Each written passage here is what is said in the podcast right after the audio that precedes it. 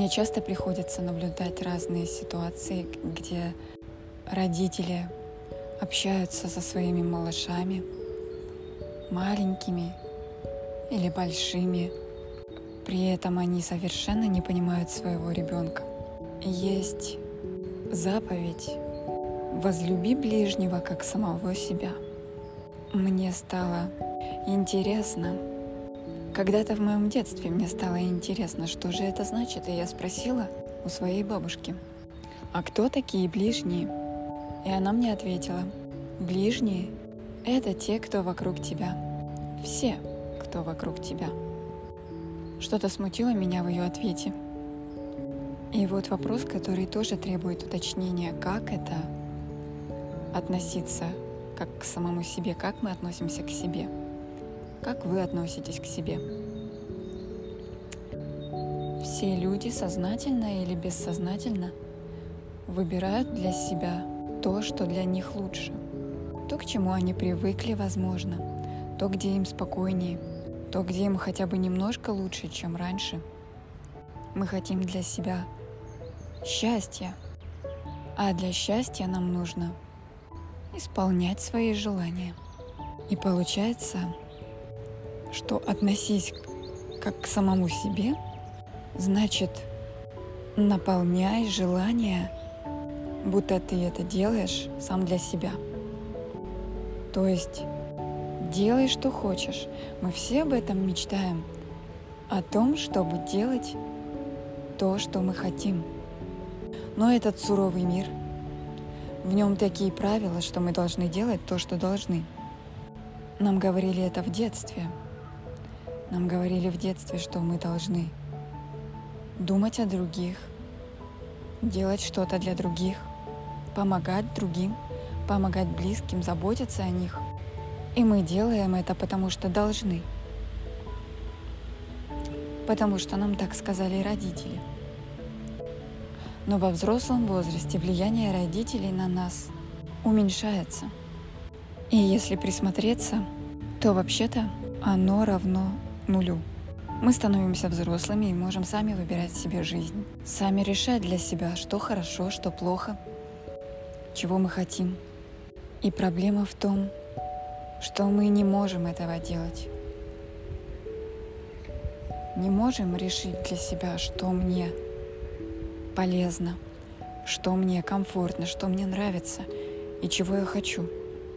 Многие взрослые люди ищут Ответ на вопрос, как же быть счастливыми? Как же жить так, чтобы жизнь приносила удовольствие? И это сложный вопрос, потому что в голове у нас слишком много надстроек о том, что мы должны. А вообще-то, рождаясь на свет, мы ничего никому не должны.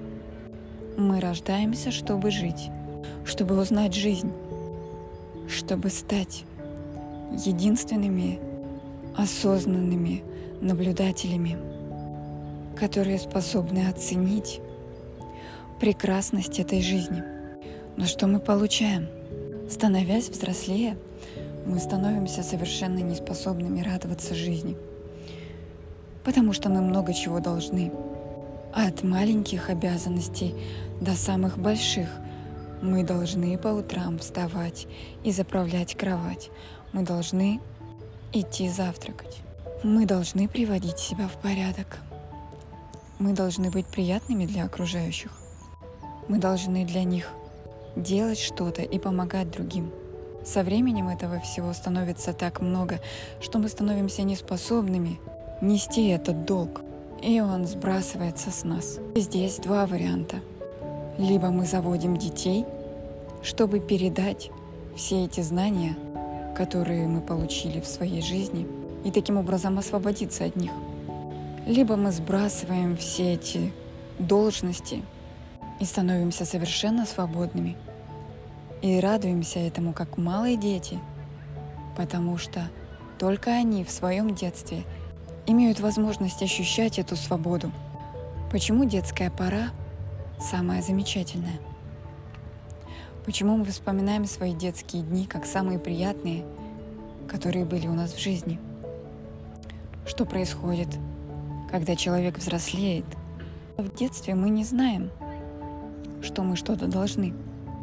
Мы ничего не знаем об этой жизни. Мы открыты ей. Она нам интересна, и мы ее чувствуем. А когда мы чувствуем жизнь, мы радуемся, от души радуемся. Детский звонкий смех, искренний, свободный. Такой мы слышим только у детей, но мы не ценим его. Мы не наслаждаемся им. Мы делаем то, что должны, слепо делаем то, что должны. А когда оказываемся одни, то не понимаем, для чего все это было, если в итоге жизнь такая неприятная. У многих людей депрессии, болезни, психические, физические. И медицина уже не знает, что с этим делать. А кто знает? Внутренний голос знает. Доверьтесь ему. Когда вы делаете то, что должны, нравится вам это? Хотите ли вы этого? Принуждение со стороны. Это напоминает не очень приятную картину о том, когда приучают кота к горшку или собаку, где он сделал что-то не так, его макают носом в это и указывают ему на его ошибки. И это неприятно. Так мы учим. Учим тому, чтобы в итоге остаться несчастными.